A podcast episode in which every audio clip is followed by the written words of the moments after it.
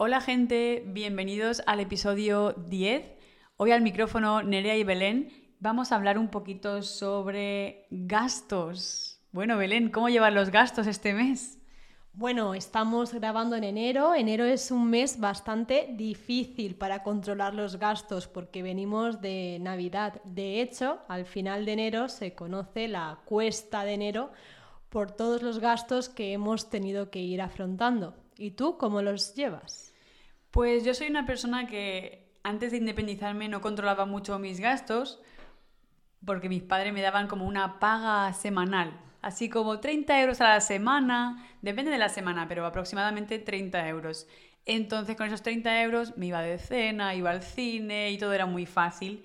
Pero ahora que me he independizado, pues tengo un registro de datos diarios pero bueno, algún capricho se me escapa y decido no escribirlo para sentirme mejor, pero esto de registrar los gastos es un poco difícil. ¿Tú lo haces, Belén? Yo no lo hago, yo lo que hago es gestionarme con dos cuentas bancarias. Una cuenta es para el ahorro, de ahí no se puede tocar nada.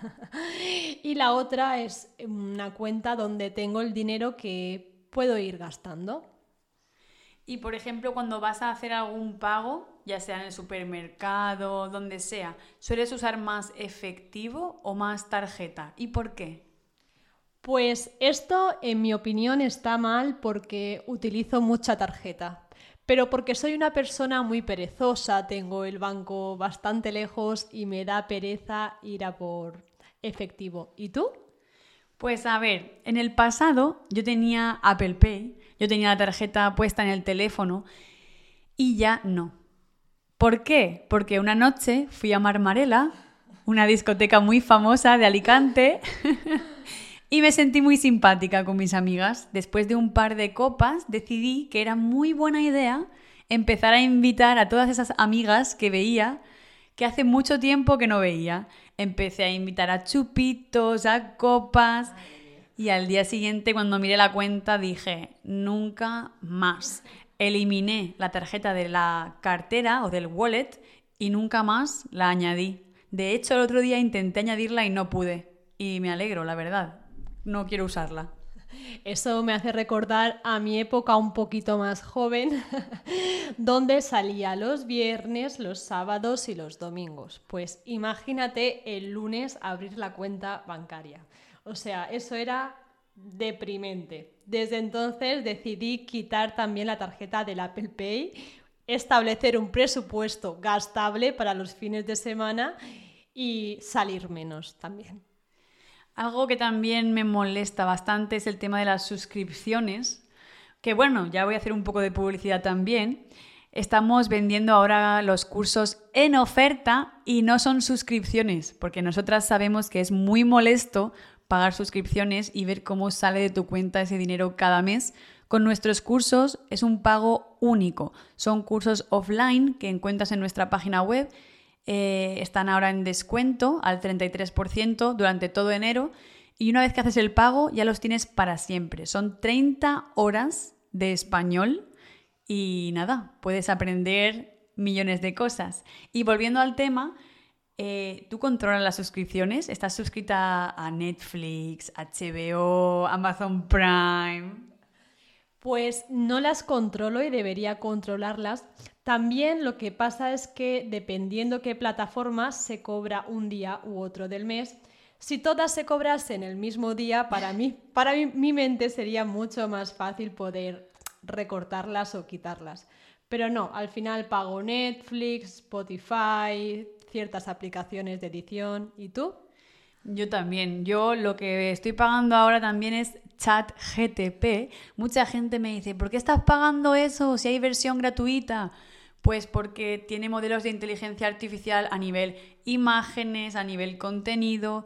Para las clases me da ideas brutales. Sí que es verdad que no me gusta copiar y pegar sin revisarlo, porque a veces usa vocabulario quizás más de otros países hispanohablantes o frases que ya están en desuso. Hay siempre que revisarlo, pero para mí es una herramienta fundamental. Pago CapCut para poder editar los vídeos y todo, me encanta, pago también Google Fotos, pago demasiadas cosas. Si a mí me llegase todo el mismo día, creo que me daría un bajón, estaría de bajón. Y el tema de las compras compulsivas, ¿tienes algún día anual, mensual, que digas tú, uff, lo compro todo? En eso tengo muchísima suerte porque soy una persona bastante rata o tacaña, como se dice en España, es decir, no me gusta gastar ni con los demás ni conmigo. Entonces yo controlo mucho, mucho los impulsos. A lo mejor un día de bajón más triste, sí que puedo comprar algo, pero en general no. ¿Tú eres una persona compulsiva? A ver, soy, puedo llegar a ser eh, compulsiva e impulsiva, pero es cierto que, por suerte, no anualmente. O sea, a veces cuando necesito una cosa, me voy un poco por las ramas y compro 10. Eso es verdad, el marketing conmigo funciona bastante bien, pero me considero un poco responsable. Por ejemplo, la ropa. Tanto tú como yo la compramos ahora mismo del Shane porque es muy económico y tú y yo trabajamos online, no tenemos que usar mucha ropa. Entonces, en temas de ropa me considero responsable, pero a nivel tecnológico, a nivel trabajo, que también merece la pena, pues despilfarro muchísimo, gasto mucho dinero. ¿Y tú, Belén? Bueno, eso lo tienes que considerar una inversión. Hay que ponerse un día para ser impulsivas. Yo lo tengo bastante controlado y de hecho tuve una temporada de comprar cosas impulsivamente del Shane. Pero no, he podido controlarlo bastante bien. Y por ejemplo, cuando compras algo y quieres devolverlo y has comprado algo online, ¿qué prefieres? ¿Devolverlo o regalárselo a tus amigas, como a mí, que me regalaste el último vestido? Bueno, voy a explicarlo, voy a explicarlo y después puedes excusarte. Resulta que Belén, por error, compró un vestido dos veces en el Shane. Y me lo contó y yo puse una sonrisilla así interesada y me dijo, ¿lo quieres? Y ahí pues se me iluminaron los ojos y ya pues me lo regaló. Y no es la primera vez que en vez de poner un por uno, o sea, un producto, sin querer se me marca doble el producto y me llega. Como he dicho, soy muy perezosa, me cuesta hasta bajar a la esquina a comprarme un Red Bull. Entonces, imaginad ir a la oficina de correos para devolverlo. No, lo regalo. Luego compré un bolso que me llegó dos veces y le dije a mi hija, mira, regalo de Reyes. Claro, yo igual, ¿eh? Yo creo que no suelo devolver nada online porque me da muchísima pereza. Pero vosotros también, chicos, oyentes, estudiantes, en nuestra web también os ha pasado a muchos, ¿eh? Que me ha tocado hacer un reembolso porque habéis comprado productos dos veces. De hecho, una vez regalamos un ebook y la gente lo añadía al carrito cinco veces. Pero claro, como era gratuito, pues nadie me habló para el reembolso porque eran cero euros. Pero ahí la gente añadía al carrito sin problema, sin remordimiento. Es gratis, lo voy a añadir 10 veces al carrito. ¡Ale, fiesta! y por ejemplo, en otros países se lleva mucho lo de la ropa de segunda mano. Yo tengo que decir que no uso ropa de segunda mano. No hay tiendas de segunda mano en Elche, creo, pero sí se lleva mucho lo del tema del vintage ¿No, Belén? ¿Tú usas ropa de segunda mano o sabes qué, qué pasa con el vintage? Sí que conozco mucha gente que utiliza vintage. A mí no me gusta personalmente utilizar ropa de otras personas. No por nada, sino porque no me gusta estrenar, una palabra muy española, eh, utilizar algo por primera vez.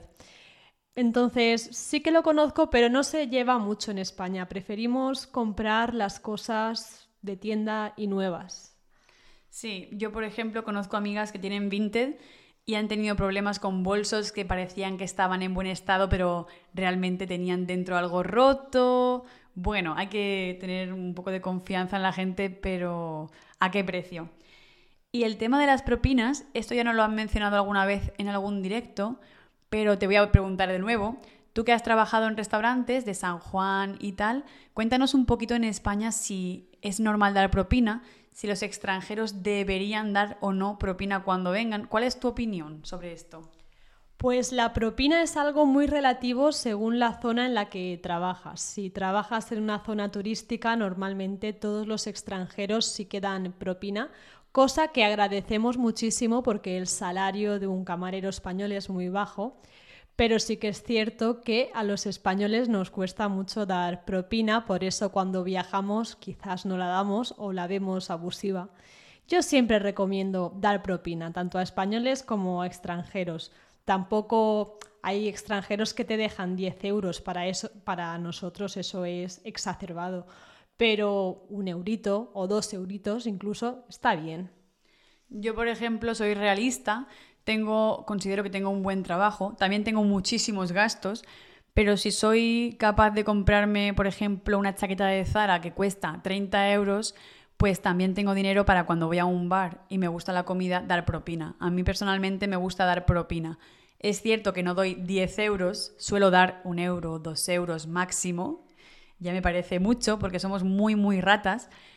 Pero sí que me sentí un poco como esos extranjeros que vienen a España y dan 10 euros cuando fui a Tailandia. Cuando yo fui a Tailandia, para ellos cualquier propina era como no sé, se alegraban muchísimo y yo realmente no sabía muy bien qué estaba dando. A lo mejor le estaba dando de propina lo que es su salario semanal. Yo no sé lo que estaba dando.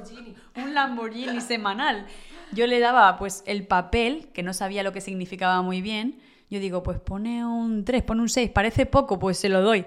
Y a lo mejor le estaba dando muchísimo dinero. Entonces, a lo mejor la gente que te daba esas propinas realmente no sabía lo que te estaba dando. No sé.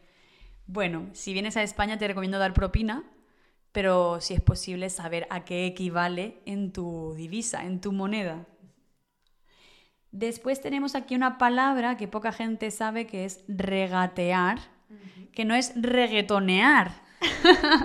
Suena como reggaetón, ¿no? Reggaetón es la música que escuchamos. Regatear es to bargain, como discutir por un precio que tú consideras que es justo o no eh, a bargain sería un chollo. El verbo es regatear. Regatear es discutir el precio de un producto. Esto se hace mucho, en, por ejemplo, en México. Yo lo hice en México, pero muy poco porque me siento mal. No me gusta regatear. En España, ¿tú recomendarías a la gente de fuera regatear? Pues depende del comercio. Generalmente mm, no somos una cultura que regatee el precio, pero sí que es cierto que en plataformas como Wallapop o mercadillos, o sea, mercados de la calle, sí que tienes ese margen para poder cambiar un poco el precio. Incluso si compras una vivienda puedes intentar hablar con el propietario para ver y ajustar el precio. Pero eso es algo más de otro tipo de culturas. Sé que en Marruecos también es muy común regatear. De hecho, es como tienes que regatear. Pero no, aquí, aquí por lo general no. Yo cuando regateo me vuelvo un poco loca porque juegan con mi mente, yo no sé regatear, no estoy hecha para regatear y me siento mal y hacen conmigo lo que quieren. Cuando estaba en México, os juro que fingía, I pretend, fingía ser inglesa para no regatear, porque no sabía hacerlo, me sentía mal. Me decían, oye, oye, rubia, cinco euros, cinco euros. Y yo decía, I don't understand Spanish, I'm sorry. porque es que no me gusta. Yo también soy una blanda, Nerea, no puedo, pueden conmigo, de verdad. Y por ejemplo, el tema ahora que ha pasado la lotería del niño, la lotería de Navidad, para quien no lo sepa, hay mucha gente que está todo el año esperando a la lotería de Navidad y compran muchos eh, décimos, llamamos décimo al ticket, y después, tras una falsa esperanza, pues invierten en la lotería del niño, que es en enero. ¿Tú has comprado algún décimo? ¿Eres millonaria? ¿Te ha tocado la lotería? Bueno, eso nunca se sabe. Cuando sea millonaria se sabrá porque habrá señales. no me gusta, no me gusta invertir en cosas que dependen del azar. Me gusta, me gustan las cosas que puedo controlar y de lo que sé que puedo y voy a sacar un beneficio. ¿Y tú compras lotería? Yo no compro lotería, la verdad, no me gusta, pienso igual que tú en el sorteo de Navidad yo compartía dos décimos. El tema de compartir décimos en España es muy común. ¿Por qué? Porque te meten mucha presión. Viene alguien con su décimo y te dice, mira qué número más bonito, va a ser el premiado, me va a tocar la lotería y tú seguirás siendo pobre. Entonces, en ese momento, tú le dices a la persona, toma, 10 euros, vamos a compartir el décimo. Hay mucha gente que se ha peleado, que ha llegado a las manos por este asunto. Entonces, hoy en día, legalmente, si quieres compartir el décimo, tienes que hacer una fotocopia del décimo y firmar por escrito que compartes el décimo con la persona. Pero eso sería como no fiarse de la persona, ¿no? ¿Tú cómo lo harías? Bueno, yo no me fío ni de mi sombra porque la gente es cierto que por temas económicos puede llegar a cambiar y sorprenderte mucho. Si comprase algún día un décimo de lotería, te aseguro que no va a ser compartido, vamos, ni con mi madre. Hay muchas familias que se han peleado, incluso asesinatos, vamos, de todo. En el dinero dicen que no hay amigos. A mí me da mucha pena, la verdad, porque mm, no me pelearía por eso, o al menos eso creo, pero tendría que estar en la situación. ¿Y cuál es el salario medio de nuestro país y el salario mínimo? Por ejemplo, si tú y yo trabajásemos en un colegio, eh, ¿qué salario tendríamos? El salario mínimo interprofesional en España eh, se sitúa actualmente en 1.080 euros brutos mensuales divididos en 14 pagas. En cuanto a los funcionarios, por ejemplo, profesores que trabajan en escuelas, mm, no sé realmente qué, cuánto En España, el salario de un profesor de escuela pública puede variar según varios factores, incluyendo la comunidad autónoma, la experiencia y los complementos específicos. En general, los profesores de educación secundaria tienen un salario promedio de aproximadamente 2.430 euros brutos mensuales. Este monto incluye pagas extras y otros complementos pero es importante considerar que puede haber diferencias significativas dependiendo de la región y la experiencia del profesor. Y bueno, gente, para finalizar el podcast de hoy, te voy a decir por segunda vez que nuestros cursos están en descuento y vamos a explicar algunas frases para que suenes más nativo. En primer lugar, estar pelado o como decimos nosotras, por nuestro acentillo murcianico, estar pelao. ¿Qué significa estar pelao? Estar pelao es básicamente no tener dinero para nada, estar pues en los mínimos. Luego tenemos otra expresión que es tirar la casa por la ventana. ¿Qué significa? Por ejemplo, en su boda tiraron la casa por la ventana. Significa gastar mucho dinero, como tú y yo en Navidad, básicamente. Tenemos otra muy común que es costar un ojo de la cara. Cost an eye from the face. ¿Qué significa? Costar un ojo de la cara es ser muy caro. De hecho, hay otra expresión que se puede decir con otra parte del cuerpo, que es costar un riñón. cuesta un riñón. Después tenemos no llegar a fin de mes. ¿Qué significa no llegar a fin de mes? Pues no llegar a fin de mes significa no poder eh, cubrir los gastos básicos, no poder, no, no tener dinero suficiente para acabar de cubrir los gastos necesarios para una casa. Y por último, la que más usamos y la que más hemos usado tanto hoy como en nuestras vidas, ser un rata. Para chicos sería él es un rata y para chica ella es una rata o ella es rata o cómo lo decimos. Pues esto voy a contar una anécdota curiosa. Estaba mi hija el otro día en el desfile de los Reyes Magos y cogió muchos caramelos. Y le dije, Mila, comparte, comparte caramelos. Y me dijo que no. Y yo le dije, eres una rata. Madre mía lo que le dije. Se puso a llorar diciéndome, eso es un insulto. Y le dije, no, eres una ratita. sí, el PM se utiliza tanto para chico como chica, rata. También se puede decir pero suena un poco peor, eres un agarrao. Eres un agarrao. y bueno, gente, pues eso sería todo por hoy. Muchas gracias por escucharnos y los que tenéis el curso, espero que lo estéis disfrutando muchísimo. Nos vemos en el próximo episodio. Un saludo.